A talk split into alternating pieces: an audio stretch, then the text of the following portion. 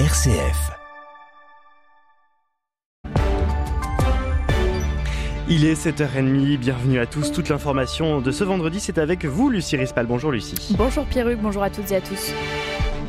Le pape François arrivera à Marseille cet après-midi. Oui, avec ses agents de sécurité, ses conseillers, mais au fait, comment s'organise vraiment un voyage papal? On vous donnera quelques éléments de réponse dans ce journal. Aujourd'hui débutent euh, des discussions entre les 27 et la Commission européenne avec une proposition choc en ligne de mire, prolonger l'autorisation d'utilisation du glyphosate, pendant 10 ans encore. Et puis une victoire euh, écrasante hier du 15 de France face à la Namibie, 96 à 0, mais avec une ombre au tableau, la blessure du capitaine Antoine Dupont.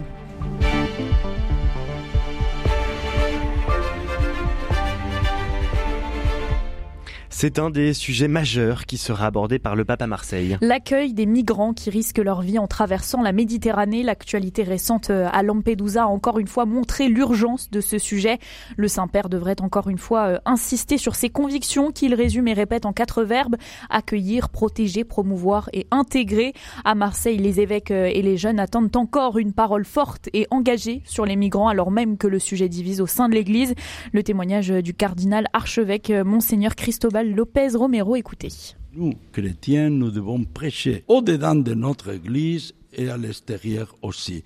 Mais ça me fait mal au cœur de constater qu'il y a des chrétiens qui refusent des personnes qui sont nos frères et nos sœurs. Je comprends le phénomène migratoire est complexe et qu'on doit les régler, qu'on doit mettre des normes, etc. Mais ce qu'on ne peut pas avoir, c'est un cœur endurci, un cœur qui refuse par principe. Ça, ce n'est pas chrétien, ça, c'est anti-chrétien. Et qu'il y ait des personnes qui vont à la messe et qui communient et après refusent d'accueillir de tout cœur les personnes qui sont en détresse, dans ces cas, les personnes en mobilité, donc ça me fait mal au cœur. Le pape euh, sera accueilli par la première ministre Elisabeth Borne. Il ira à la basilique euh, Notre-Dame de la Garde avant un moment de recueillement avec les chefs religieux près du mémorial euh, dédié aux marins et migrants perdus en mer. Tout le programme évidemment à suivre sur le site rcf.fr. Et puis l'arrivée d'un pape, Lucie, c'est toujours une, sacrée organisation. Oui, vous en doutez, car cette visite du pape François rassemble, réunit des milliers de fidèles venus de partout en France, au cœur euh, de la cité phocéenne. C'est donc un énorme défi sécuritaire, on vous en a déjà parlé. L'avenue du pape euh, François, doublée de la présence du président de la République, mobilise 5000 agents des forces de l'ordre à quelques heures euh, de l'atterrissage prévu à 16h15 à l'aéroport de Marignane. Marseille se prépare alors que le Vatican est bien plus habitué, bien plus au fait euh, avec ses voyages pontificaux. C'est le 44e déplacement apostolique du pape François. Alors forcément, du côté des autorités vaticanes, tout est millimétré, comme le raconte euh, Lou Bémond Senneville, correspondant de la Croix au Vatican.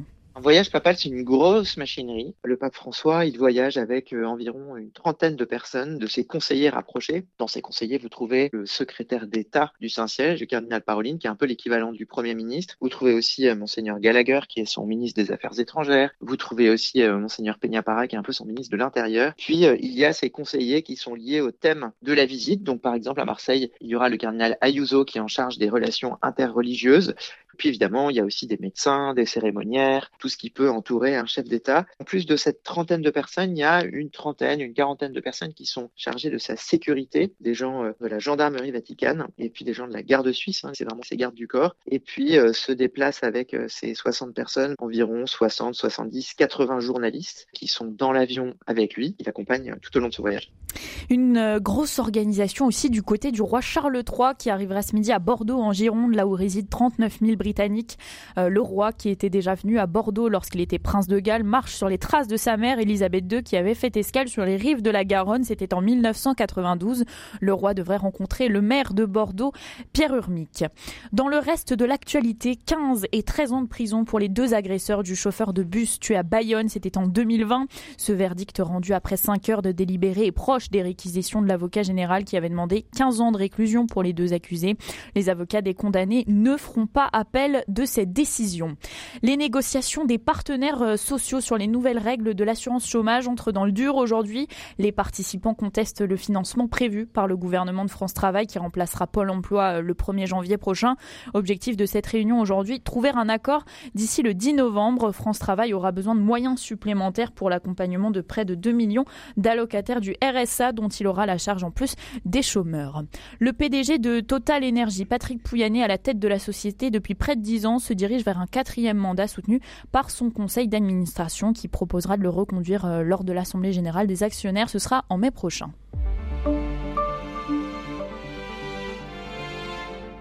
Le glyphosate revient sur le devant de la scène. Aujourd'hui débutent des discussions entre les 27 et la Commission européenne. Celle-ci a fait une proposition euh, choc, c'était mercredi, en souhaitant prolonger l'autorisation euh, du glyphosate pendant 10 ans supplémentaires, euh, soit jusqu'au 15 décembre 2033. Cette proposition est la conséquence directe de la publication en juillet d'une évaluation scientifique de l'autorité européenne de sécurité des aliments. Elle indiquait ne pas avoir identifié de domaine de préoccupation critique chez les humains, les animaux et l'environnement susceptibles d'empêcher l'autorisation de l'herbicide. Mais pour les écologistes et associations de défense de l'environnement, cette évaluation est biaisée. Nadine Lauverja est porte-parole de Génération Future. Il y a beaucoup d'études qui ont été écartées du dossier d'évaluation pour de mauvaises raisons. À peu près 99% en fait des études universitaires ne sont pas retenues en fait par les agences sanitaires. Or, par exemple, la recherche médicale française a montré des effets potentiels euh, de génotoxicité, de perturbateurs endocriniens, peut-être même neurotoxiques. Et donc, tous ces données-là, en fait, ne sont pas retenues dans le dossier aujourd'hui. C'est pour ça que la commission, en fait, elle considère qu'il n'y a pas de problème. Pour nous, évidemment, il y a un problème sur ces aspects-là, mais il y a aussi un problème sur la question de l'environnement, puisque, par exemple, les données sur la biodiversité n'ont pas été évaluées, et donc elles ne sont pas dans le dossier, sous prétexte qu'il n'y a pas finalement de ligne directrice qui permettent d'évaluer correctement les effets pour la biodiversité. Donc, finalement, passer le banc. Donc, pour nous, évidemment, c'est problématique. On espère que la France va s'opposer à la réautorisation de ce glyphosate et que euh, on finisse avec cette substance dangereuse qui, rappelons-le, a été classée comme cancérogène probable par le Centre international de recherche sur le cancer. Tout autre sujet, l'Azerbaïdjan qui juge constructives les premières discussions avec les séparatistes arméniens du Haut-Karabakh et le cessez-le-feu se maintient. Selon le dernier bilan des séparatistes arméniens, l'opération militaire euh, qui s'est achevée en 24 heures a fait au moins 200 morts et 400 blessés. En 24 heures, Bakou a obtenu une victoire militaire sur les groupes inféodés de cette province disputée depuis des années avec l'Arménie. L'Azerbaïdjan veut, maintenir, euh, veut maintenant travailler à la réintégration de ce territoire. Ils promettent un processus pacifique, mais l'Arménie s'inquiète du sort et d'un potentiel départ massif des 120 000 habitants du Haut-Karabakh. Erevan parlait euh, dans un premier temps de nettoyage ethnique, mais écarte maintenant le risque d'une évacuation de masse en, attendant euh, la suite des pourparlers. Réaction de Monseigneur Golnisch, le directeur de l'œuvre d'Orient. Nous ne pouvons pas accepter qu'un coup de force s'abatte sur des Arméniens qui sortent, je le rappelle, non seulement du génocide de 1915, mais aussi des massacres d'Arméniens qui ont précédé ce qu'on appelle les massacres amidiens. 200 000 Arméniens qui. Le génocide, un million et demi d'Arméniens qui ont été tués. Et maintenant, ce peuple doit encore subir des actes qui s'apparentent à un génocide. On leur demande de prendre la valise et de s'en aller et de tout laisser derrière eux, leur histoire, leurs maisons, leurs églises, leurs cimetières. Ce n'est pas acceptable. La communauté internationale n'a rien fait. Il suffit pas d'aller avec des parlementaires faire des voyages ou à la limite de l'Arménie, parce qu'il n'a rien changé à la situation concrète. Les Arméniens, dans leur souffrance, dans le sang versé par leurs parents, leurs grands-parents, ont le droit de vivre chez eux. Ce sont des terres arméniennes. Ce n'est pas acceptable qu'on puisse les chasser. L'œuvre d'Orient n'acceptera jamais devant l'histoire que ces Arméniens aient été chassés. Rétropédalage en Pologne à propos de livraison d'armes à l'Ukraine qui devait s'arrêter. Le président, président Andrzej Duda explique qu'il y a eu une confusion. La Pologne voulait seulement dire qu'il n'y aurait pas de transfert du nouvel armement qu'ils sont en train d'acquérir.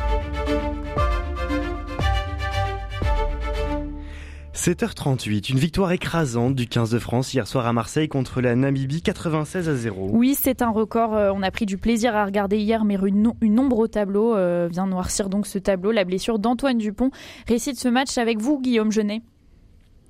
Un succès éclatant avec 14 essais et le bonus offensif en prime.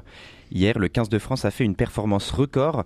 Ils ont ainsi détrôné le succès le plus large de leur histoire, 87-10 contre la Namibie également en 2007. Dans son histoire vieille de 117 ans, le 15 de France n'avait jamais inscrit 14 essais.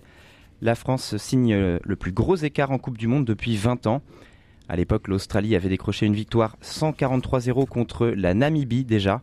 Ce l'ombre au tableau et pas des moindres, la blessure d'Antoine Dupont, le capitaine, à la mâchoire. Il a dû quitter le stade avant la fin du match pour passer des examens. Si une fracture est avérée, le capitaine ne pourrait revenir qu'en demi-finale si jamais la France la jouait. Et on espère que qu'Antoine Dupont ira mieux pour, euh, pour Ah bah, affronter les sûr. prochains adversaires en demi, on espère. On espère et on regardera ça évidemment et on suivra ça avec vous Lucie Rispal. Merci beaucoup Lucie. On vous retrouve lundi matin dès 7h30. L'information continue.